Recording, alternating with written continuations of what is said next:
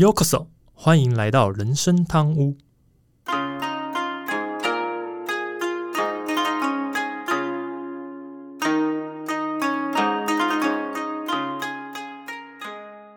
今天录音的时候是十三号，一月十三号，十三号星期五。不知道你们知道注意到今天十三号星期五？对啊，哎，你没讲，我没注意耶。很多人都没注意到。对，其实十三号星期五。啊，我刚是前两天就发现了，不过我想说，反正十三号星这一天刚好有请假，家里有事情，所以我就想说，我不去上班，不太出门，无所谓。对啊，反正大家听到时候也都过了，所以不好的时间、不好的状况也很多都过了，就不用想太多。只是突然想到今天十三号星期五，是啊。然后另外一个是我比较惊讶是，刚好两天前，呃，就是礼拜三。因为老高的影片都是礼拜三会上新片嘛，嗯，就是他的新影片是礼拜三会更新在 YouTube 上面。这个礼拜上片的时候，我有点吓到，也有点觉得惊喜。主要是因为他这个礼拜三上的片子是谈咖啡啊，就是喝咖啡喝多了会怎么样？他的主题是这样。嗯嗯，刚好十三号星期五这一天，我们上的 p a c k a g e 叫做喝咖啡，是不是？就是。同一个礼拜上片，然后那时候我我记得看到那集的时候，我还跟我们家态度说：“哎，不会这么巧吧？怎么两边刚好都在谈咖啡的内容？”他说：“我们会不会被认为是抄袭？就人家讲，我们就立刻录。但还好，我们每一集 p a c k a g e 在录的时候，里面都会先讲我们是哪一天录音的，所以可以证明我们咖啡的是两个礼拜前录的。也是啊，对对对，我们不是刚听完就立刻录，所以可以证明我们是先录好的。”但另外一个是，我也看完老高那个内容，其实它的内容里面更主要的是讲咖啡对身体的好处跟缺点，就是都有，就是优劣了。他谈的是喝咖啡的好处跟坏处，跟我们谈的刚好不太一样。我们谈的是咖啡的由来跟怎么推广到全世界，的是不太一样。有些包后面其实着重在谈台湾的，所以。如果听众喜欢我们这一集是呃，我们十三号星期五上的这一集的咖啡的内容的话，我后面会看后台啦。如果真的效果不错的话，点阅率也还蛮好的话，我们倒是可以再来聊聊，也是类似像老高讲的话，就是喝咖啡的好坏。但是我觉得我们可以再从不同的观点切入，这样子，嗯。啊，只是刚好就觉得还蛮巧这样子，对啊，是吧？是真的还蛮巧的。对对对，就他跟我聊聊，哎，喝咖啡喝多了会怎么样？觉得还蛮有趣的。嗯哼，好，那就分享这个礼拜的两个比较有趣的事情。那我们就开始吧。大家好，我是 Andy，我是阿忠。这集上片的时候已经是刚好是大年初六，好晚，大年初六了。对。虽然以拜年来讲，应该是有点晚的啦。不过因为今年的年假比较长，大年初六正常，如果你是按照见红就休，或是以政府公布的年假的话，现在应该是还在休假期间，合理是还在年年年假期间的。所以我想说一声新年快乐，恭喜发财，应该还是可以很应景吧。那在这边也祝各位听众兔年行大运，发奋兔强，兔来运转。阿忠，记得也拜一下年，想几个吉祥词给听众吧。哦，这么突然 啊！不过这传统来说啦，只要没过呃元宵节，都还算在过年期间呐。而且现在才初六啊，也也不算晚呐。啊，我这边啊，吉祥话啊，我这边就祝大家嘛，风兔翩翩啊，然后前兔似锦，红兔大展一整年呐。那最后呢，最好是发财 to you 啊！哎呦，那不过说真的，今年的年假真的有够长啊！不知道大家哎是解封了，大家都跑去哪里玩呢？还是会选择在家里追剧啊、打电动之类的？啊，我自己的话，应该就是几天在家里废吧，也会几天出去外面走走，感受一下过年的气氛呢。哇，还算蛮好的。你还有几天可以在家里废这件事情，一般不是都要出去趁机会出去走一走这样子？对啊，啊，那呃，其实年假期间的话，我觉得如果没有出门走春的话，大家是不是就会留在家里看电视之类的呢？因为以往我的印象就是大家都没有出门，其实大家就都在家里看电视什么之类这样子。小时候啊，我就记得会看一些电影台。然后那个电视的这些电影台，在过年期间就会专门播一些什么贺岁片之类，这样子，也算是专属这个过年期间的这个特色啦，这些这些节目、这些电影可能也是会在过年期间才会特别的去加强播放、加强播放的，讲的 对。只是呢，我我必须很诚实说，因为我现在认识的演员其实也越来越少，尤其台湾电影真的是，嗯，这几年没有什么我认真在看。然后呢，自己喜欢的一些演员，其实最近也都没有在拍电影了，所以我现在已经算是很少在看电影台了。但是呢，今天我就是要来聊聊大家在过年期间可能都会看到的龙翔电影台哦，因为啊，它就是专门在播这些贺岁片的电影台之一。嗯，哎，说到贺岁片啊，我印象中好像一些港片的贺岁片啊，当然是一整片演完了之后，最后就一群人出来恭喜发财，哎，真的 就是那种有点像片尾，那也不算彩蛋，那就是一个小片尾啊，就觉得还蛮有趣的。小时候想想说，哎，这是怎么回事？前面演的跟后面的感觉落差很大。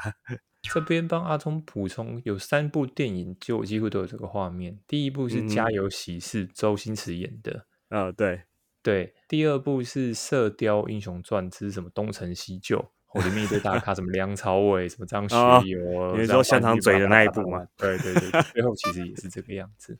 嗯。还有一部就是《利古利古新年财》，这几年应该也蛮有名，就刘德华演的。那其实最后也是祝大家恭喜发财这样子。这三部应该就都是阿忠刚刚讲的这种类型，就是前面可能演的主题，当然《利古利古现在才可能比较明确，它就是打麻将，跟可能跟过年比较有关系。但实际上，他其他的戏里面也不是演什么过年桥段，他就是在讲一个打麻将的事情。但最后最后结束的时候，就像阿忠刚才，他就是会一个呃，大家集体站在那边，然后一起拱手，然后跟观众们说恭喜发财，新年快乐这个画面这样子，那个。就我觉得会蛮冲突的，是因为出来的时候不是所有的主角连反派都一起出来恭喜发财，就觉得哎，刚才反派被打的很惨呢，是，对，就那种冲突感还蛮有趣的。嗯，啊，不过真的啦，像过年有很多人就不会想出门去人挤人嘛，如果待在家里没事，不是小赌怡情，就是嗑瓜子看电视聊天呐。那老实说啊，虽然有线电视有一百多台啊，但转来转去会看的就是那几台啊，不是新闻就是电影。特别是啊，像转到电影台的时候，都会哎不自觉手就停下来看一下正在演什么。讲到电影台，大家第一个想到的名字应该就是龙翔了啦。小时候对龙翔的那印象就是啊，是一个哎不断的重复播放香港电影的一个频道啊，啊 always 都可以看到重播，所以啊。这次要 聊的主题有点在我预料之外，你怎么会特别想要聊这个电影台嘞？嗯，这边我要先澄清一下，阿忠讲的讲到电影台，大家第一个想面就是龙翔。嗯，我不一样，我想到 HBO 还有 Star Movie 啊。哦，最好 是你比较高级哦，看洋片哦。不是比较高级，是因为我这几年真的没有在看什么国片的习惯。我就是说小时候嘛。呃，对，小时候当然就是龙翔、未来电影台什么之类的，但长大之后，如果你现在问我说啊，你现在想到什么电影台电影？HBO 吧，因为 反而会真的会看 HBO 的时间比较多，而且可能也是个性习惯啊。相较之下，HBO 因为没广告，所以会比较喜欢这样的一个氛围。看的电影看到一半要插入广告，还要自己去硬要去喝水，我真的是不太习惯这件事情。你这样讲，我已经忘记了龙翔有在插广告了吗？有有有，它还是电影，它会有广告内容。对啊，对啊，我我太久没看了，已经忘记了它到底长什么 样。对啊，对啊。不过如果是讲锁定说以国片为主的电影台，那如果你问我，那真的龙翔是绝绝对第一个跳出来的名字。嗯，龙翔还会在未来之前。对啊，然后再来还是卫视吧，我如果没记错的话，卫视中文，呃，卫视电影台啊，卫视电影。对对对对，台湾大概第四台最有名的国片三个主轴就是龙翔、卫视跟未来这样子，我记得没错的话，对啊。好，那阿忠问我说为什么想要聊，是主要是因为我自己对龙翔电影台的印象其实就是星爷台，就是我们周星驰星爷台嘛，常常在这一台看到很多星爷的旧电影啊，像那什么九品芝麻官啊、威龙闯天关啊、逃学威龙啊、唐伯虎点秋香等等等等等这样子，对。然后，如果有时候转台，其实并不是要特别看，但是如果在转那个数字往上、往下转转转之后，刚好转到龙翔的时候，然后又在演这些星爷的电影时候，就会哎停下来看一下。对，然后你问我说，嗯，那我到底为什么想要聊龙翔？主要是因为那天我家泰座在旁边的时候，看到我又在看星爷的电影，然后就想说，哎，你怎么又在看？他说，你既然这么爱看，你要不要去了解一下这电影台为什么那么爱播这些旧电影？顺便也当成一期主题来跟大家说明，所以才有了本集的这个内容啊。你这个理由听起来，好歹你也聊一聊星爷的电影嘛，这样逻辑上还能够理解。虽然龙翔电影台播了很多星爷的片子啊，但聊的主题怎么会从星爷跳到龙翔电影台？嗯，这种惊喜失言，你等一下好好的翻译翻译好了啦。啊，不过我自己对龙翔的印象，除了星爷之外啊，主要就是那种刚才讲的，就是不断的重播电影的重播台啊。但中间这重播的有也是星爷电影居多啦，但是像是瓦宅刘德华的电影啊，也是不少啊。啊，我对龙翔特别有印象啊，比较像是黄飞鸿系列或者是一些武打的老片呐。说明一下为什么是聊电影台，不是聊星爷电影？对我而言，每一部星爷电影，尤其早期电影太经典了，呃。要聊的话，一集聊一部可以，可是真的要花很多时间写。说的也是，对对对对，你说一口气把星爷电影全部来讲，哦，这个我觉得就真的会很像沾酱油的感觉，就每一集讲一点点，讲一点点，好像沾酱油的感觉。这个我倒没办法，只有我自己会不接受了，就是每一集都沾酱油这样子，好像不太好。你可能要分成很多集去写。对，那如果你说一集聊一部，那倒是可以讨论了。比如《九品芝麻官》这一部，好好来聊一下，这样，包括里面它的经典台词啊，对不对？嗯。唐伯虎点秋香里面还有顺口溜嘛，禀夫人，有人住在这样之类，每一集都可以聊，是可以这样了。但是这集想说，先来聊一聊电影台，因为这个龙翔电影真的还蛮有名的，这样子。嗯哼。呃，回到正题，就是龙翔时代集团呢，其实这是一个集团，它是台湾本地啊极具规模之综合性的这个电影娱乐集团。大家可能对它印象都是电影台，但其实它的业务范围包含了影城的投资营运、电视频道经营、广告媒体、影音出版、电影院线发行以及电影投资拍摄等。其他的业务范围啊，横跨了影视媒体各大领域。到目前为止。共发行过上千部的华语啊、日韩、泰国及好莱坞的这个电影影片之类的，那制作出上百部脍炙人口的经典优良华语片，也是现今台湾影坛唯一跨足电影制作、发行、戏院通路、卫星频道等全方位布局之电影公司。嗯，哎，真的，这个不查不知道啊，一查吓一跳啊！嗯，因为我原本以为龙翔只是经营一个呃。电影的频道啊，在有线电视上就是经营一个电影频道，还有知道说啊，他们之前有做一些呃电影的代理发行的事业，但真的没有想到他们业务范围这么大，这我真的是孤陋寡闻啊。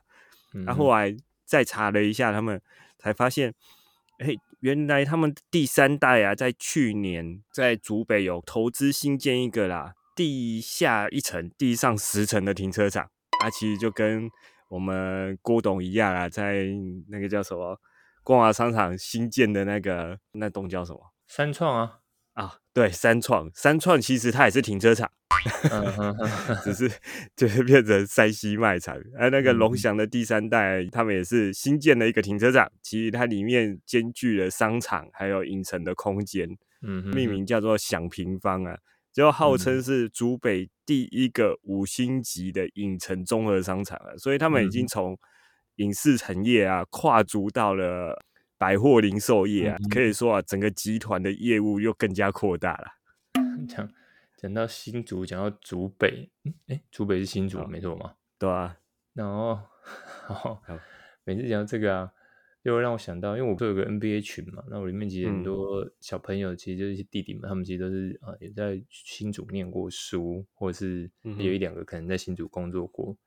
我每次问他们，哎，请问一下新竹有什么美食吗？你知道他列出来名单就是某某家麦当劳，某某家麦当劳，某某家麦当劳。他说新竹没有美食，麦当劳贡丸啊。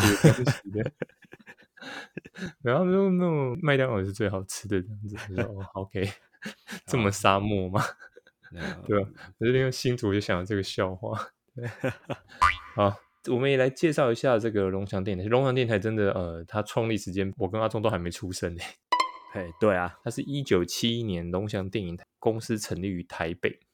像你看到它播一些华语片、国片，你会想说，哎，它是一开始就这样做嘛？其实也不是，它其实它早期是先以经营西片代理发行，就是像我们代理游戏一样，它是去代理这个外国片，然后来发行这样子。那当时其实这些西片就是外国片，其实他们的经营虽然已经有它特殊的一些生态，就是说也是有。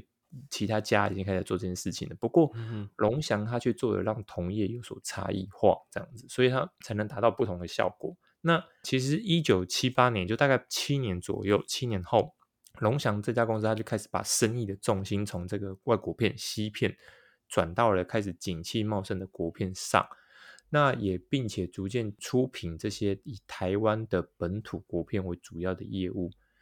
当然，呃，其中最脍炙人口的便是一系列的这个琼瑶电影，嗯，好吧，我自己是没有，我讲不出来，我就没有像刚刚前面讲的，就是讲得出几部，我真的是没看过，所以我也不知道，对，不知道有哪些琼瑶电影，到现在都没有人可以追得上他们，这是真的。那这家公司就是龙翔电公司，其实他们一连串成功的投资之后啊，终于把这个他们自己的龙翔这个集团的招牌给打响了。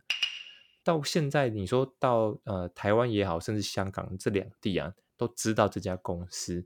我的同事有香港人嘛，我问他们龙翔，其实他们也知道，对啊。所以啊，现在大家都知道说，龙翔电影台、龙翔集团其实就是以国片发行为他们的主要工作。嗯，哎，我记得小时候看一些老的电影啊，嗯，如果是香港的啦。不是嘉禾，我印象中就是有龙翔，对对吧？就是那个噔噔噔那个有四个方块的那个，对对对对对对对啊，不然就是龙翔啊，有有印象的就是这两家发行商啊。嗯，我想大多数啦，如果比我们在年纪小一点，认识龙翔，大概都是从有线电视的电影台开始了吧。所以啊，多数的人都会认为说，龙翔就是一个频道商，经营一个电影频道的。但事实上，龙翔的本业真的就是电影的发行商啊。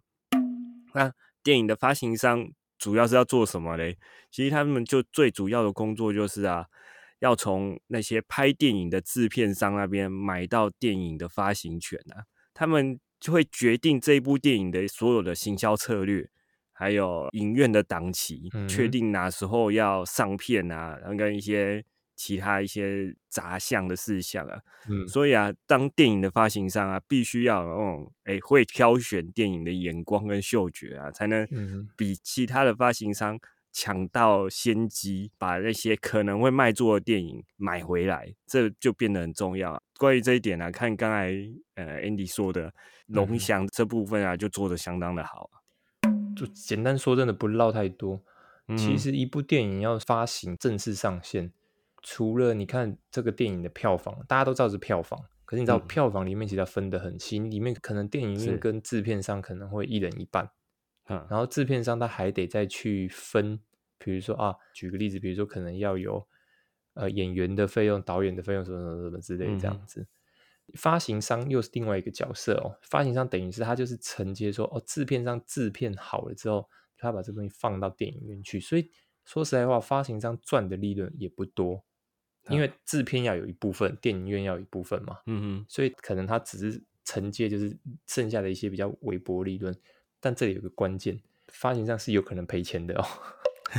就如果你发行的这个电影不卖座，其实有可能你的支出可能相对是来的很高很高。所以嗯阿庄刚刚讲了一件很重要的事情，挑选的电影要有眼光跟嗅觉很重要。如果你老是挑到。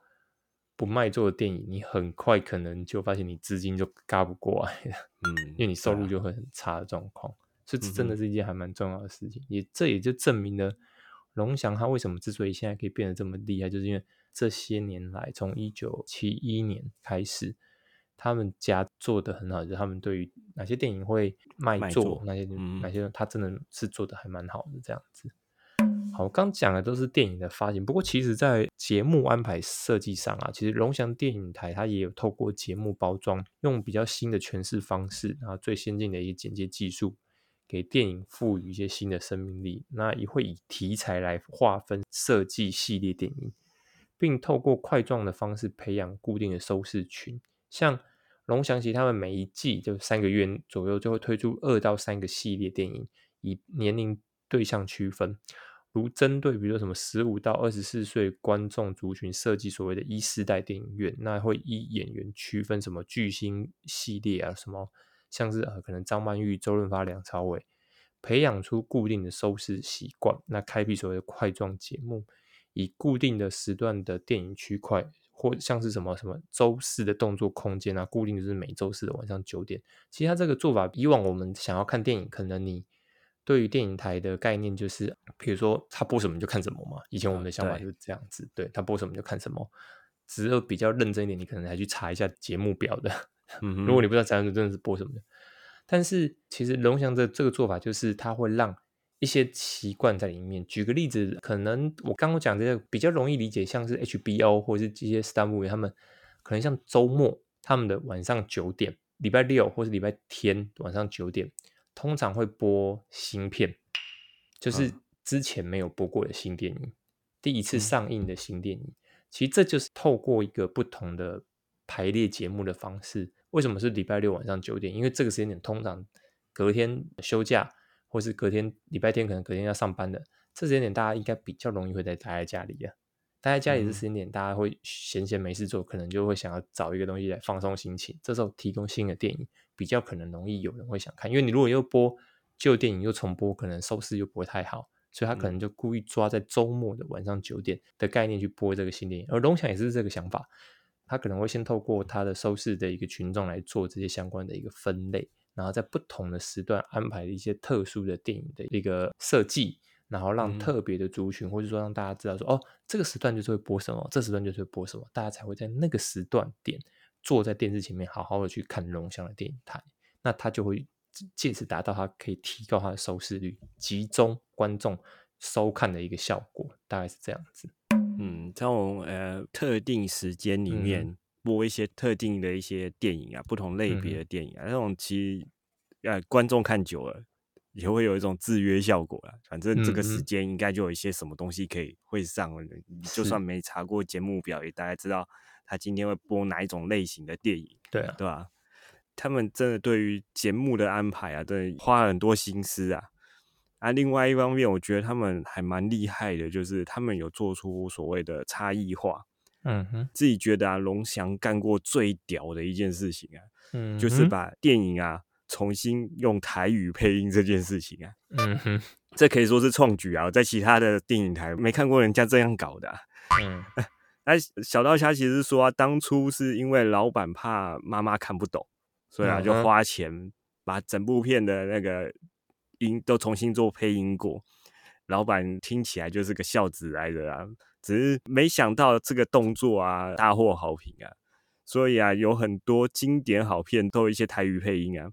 哎，Andy 啊，你自己是星爷迷，你应该有看过台语。配音的九品芝麻官，或者是呃唐伯虎点秋香吧。嗯，我觉得那个好笑程度啊，真的比起国语版啊更有过之而无不及呀。其实这个呃呃，我觉得它的特色就是感觉就像是说，嗯嗯，一样是同样的电影内容，嗯，甚至比如说九品芝麻官，你看了太多次了，真的很多次，人都会背台词的，只是他换了一个不同的诠释方式，嗯，那换了一个语言。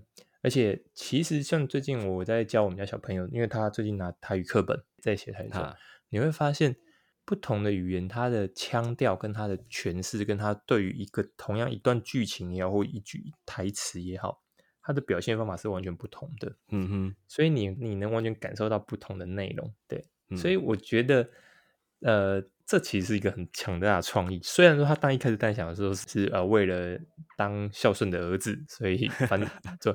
可是我认为这是一个很强烈的创意，就是一样同样的电影啊，我就是把它弄成台语版，你会觉得怎么样？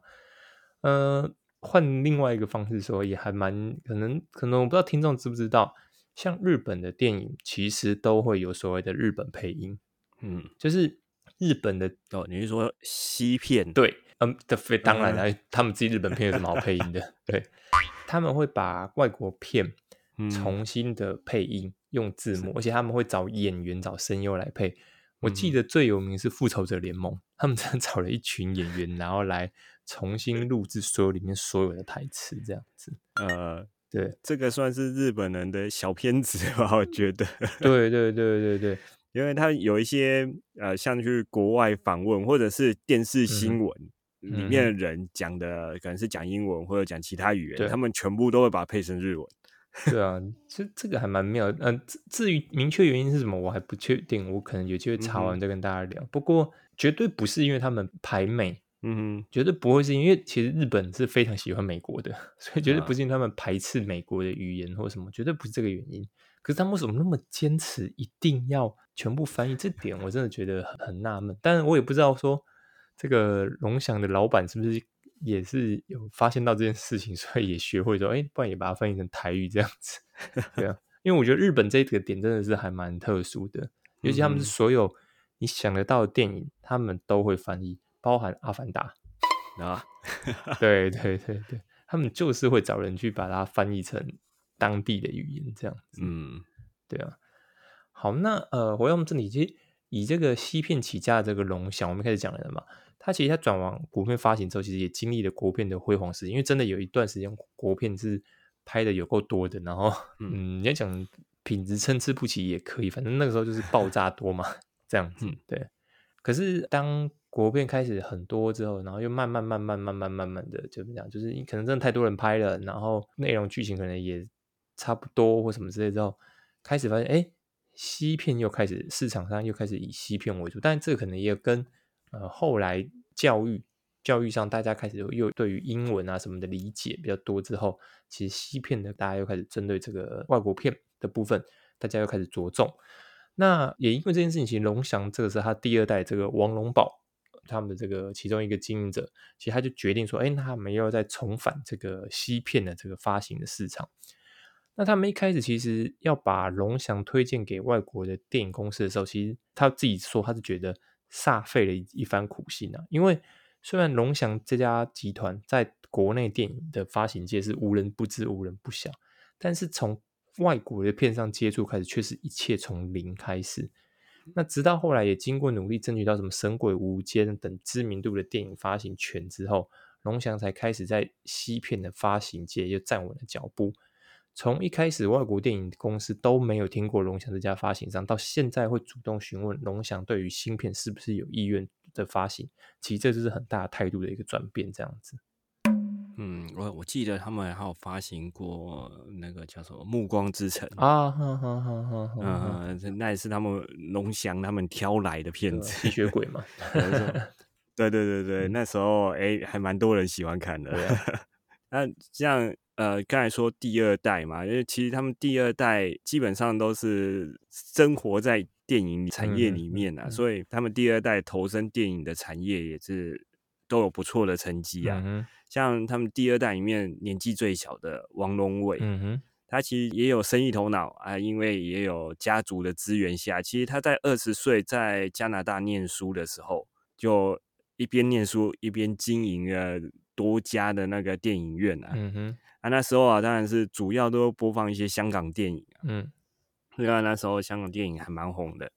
啊，后来因为香港电影界的一些乱象，嗯，就是哎，可能今天上映的新电影，可能一个礼拜后录影带就出来了。嗯哼，录影带，嗯，好好久以前的东西，对吧？导致啊，所有后来电影院。就越来越难经营啊！大家就想说啊，反正等录影带出来再看就好了。嗯，就后来他们就把在加拿大经营的一些电影院啊，就收掉，转而向有线电视发展了。在经过多年的努力之后啊，也在加拿大温哥华开播了龙翔电影台啊。你到加拿大去啊，还是脱离不了龙翔啊。啊，也扩展龙翔集团的这整个版图啊。这个王龙伟其实他的想法是还蛮厉害，是因为加拿大有很多华人区域，嗯哼，叫中文嘛，所以你播港片其实相对来讲是蛮有机会部分。不过阿忠刚刚讲的这个电影录影带的部分，我比较好奇，他这边讲的应该是盗版的吧？因为片商应该不会这么愚蠢，就是自己才刚上映第一周就出录影带流出，这个不是很清楚。对啊，有有可能是盗版的。说真的，片商如果这样，就等于拿石头砸自己的脚。对啊，因为其实早期的确有一些状况，就是现在叫做 DV，以前甚至有段时间叫 V 八，就真的很多人会拿着 V 八进电影院直接录。录完之后出来就把它弄成录影带啊，就是所谓的道路嘛，对啊，就是为了要让自己的录影带变得比较好卖一点，所以就是有人会直接进到电影院去录这些画面，所以旁边如果有人打喷嚏或者什么，你还听到那个打喷嚏的声音什么之类，这样子。是。对啊，所以我不是很确定这边讲的是不是这个部分，不过的确有一段时间道路的风气很强烈的时候，造成很多电影的票房受到影响。也是为什么现在其实对于道路这件事情，大家的这个警觉性，或是说影城他们会比较在意的一个原因是这样子。当然，呃，包含观众自己的这个怎么讲啊，这算是道德心吧，也也越来越强烈，就觉得哎，不要道路吧，就是专心的看电影会比较好一点，这样子。嗯对啊。好，不过当时这个王总经理他做事的原则其实就是不怕错，慢慢修正就好。虽然无论是在电影制作，或是行销计划，甚至是连锁影城的构想，他都认为不要害怕去做，发现计划有错，再进一步修改就好。所以，其实王总经理坦诚，他当时在对于中国的这个市场优势啊，是台湾人无法忽视或否认的。但他自己也不认为台湾会因此失去竞争力。他觉得台湾人不会没有机会，只是看我们自己找不找到而已。而且他认为啊，台湾人的创意和电影创作的概念。在现阶段，仍是超越中国，值得大家好好思考一下，我们的优势在哪？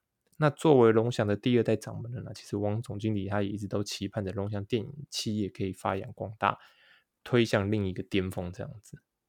嗯，哎，真的不愧是掌门人啊，那个眼光十分的精准啊。嗯那的确啊，台湾电影在二零零八年那个《海角七号》。大获成功啊！好像破亿票房之后啊，其实之后的台湾电影产业啊，就进入了复苏的那个时期。这时间呢，各种类型的电影啊，更是百花齐放啊，拍摄的题材跟剧本也越来越多样化。不管是惊悚的也有啦，史诗巨片的也有啦，角头那种的也有啦。这种多样化啊，比起中国来说啊，真的是个。蛮大的优势啊，嗯哼，中国市场的优势的确是没办法忽视啊，因为他们人真的太多，对，但是要进入中国这个市场，还要通过他们的官方审查，嗯，啊，这个困审查又相当的困难啊，就算通过了，其实他们票房又有很多黑箱啊。因为之前有听过，就说呃，像好莱坞他们在中国的滑铁卢，那时候中国对好莱坞示出一些善意，就让他们骗子比较容易过。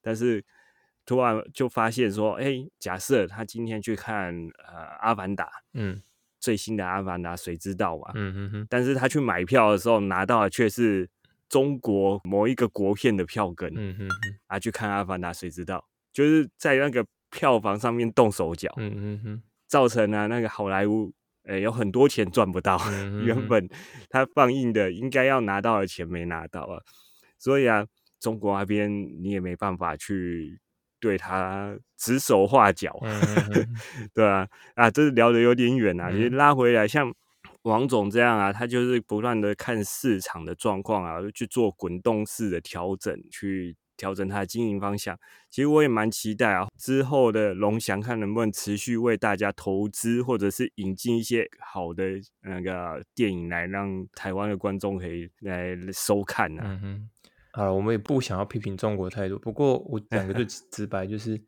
电影这种东西就跟文化创作是有关联性的，而所谓的文化创作最重要的第一件就是自由。如果你连自由都没有的话，其实你一定很多东西想法构想的一定是绑手绑脚的。这个字不能用，这段剧情你不能写，这东西不能碰，什么之类的。光这种其实你能用的题材或者就会少很多。尤其如果你的题材里面刚好又碰到什么，比如说某某文字遇到撞到什么不能用，你像中国古时候皇帝的概念，取名字不能碰到皇帝的名字，不然就要改名字之类的意思，这样子。对啊，你如果 你的剧情里面用了一段话，结果这段话目前官方是不允许的，那你整部电影是不是整个要下掉？因为你就因为这句话的关系，所以啊，在中国来讲，真的是它的市场是很大，不过你要提供一个完全没有问题、安全可以在里面赚到票房的电影，真的太困难了。讲一个很有名的中国电影叫做《让子弹飞》，他就是用很多的包装去掩饰了他自己想讲的故事啊，跟他想要讲的一个想法这样子。嗯，对啊，就是他们表达的超隐晦。对啊，所以现在才叫做神作嘛。但是大家就要想一想，现在我们的这个导演姜文，我如果没记错是姜文嘛，现在几乎没有电影了。为什么？因为当中国官方发现，哎，这部电影竟然在讽刺的政局之后，好，你看我们姜文大导，现在几乎是没有电影可以拍啊，这样子。嗯哼，我只能说市场很大是事实，但是你要能做一部能在那个地方长长久久，然后赚大钱的电影，真的还蛮困难的。尤其你得非常配合当地的文化，所以，嗯，台湾还是做好台湾本地的电影是比较好一点的。对啊。好了，那会想要聊龙想，其实真的还是想要从听众身边熟悉的事物聊起。尤其这几年都吹起一股怀旧风，不管是游戏啊，或是戏剧，都以怀旧为主轴。而且近期来看，这些怀旧通常都有不错的成绩。像最近的日剧比较有名是这个什么《初恋》（First Love）。那个啊，佐藤健嘛，我如果没记错，佐藤健主演，然后以初恋为主题，结果没想到在 Netflix 大放异彩。你看，这这个是怀旧概念，这样子，连歌都偷回啊！对啊，对啊，对啊，对对对啊，宇多田光的嘛，那回去的嘛，对啊，所以也许也许真真的这一股怀旧风，哪一天龙想这样去持续的播怀旧的国片或港片呢？哪天又会吸引到大家注意，成为一个讨论的重点？当然，我尤其啦，我个人还是期待可以多讨论一下星爷的电影啊。啊，就等你啊，看哪时候要来写，好，直接把每一部都写一集这样。好，没问题，慢慢写。啊，如果是因为怀旧啊，这真的是啊，龙翔电影台有满满的怀旧电影啊，可以说，呃，龙翔电影台这个一两个世代的共同回忆啊。那不过，因为现在啊，像现在各大影音平台夹攻下，像呃有线电视的市场也渐渐式微了，可以感觉出来是有点像是要迈入夕阳的产业了啦。那像是龙翔电影台这样的一个频道的经营者，势必也是会受到一点影响啊。那像我在写这个稿的时候，我就问我的女儿，她有没有听过龙翔这个名字，她就给我一脸问号。对于我们下一代取而代之的，就是 YT，不管就 Netflix 或者是 Disney Plus 这样的平台啊。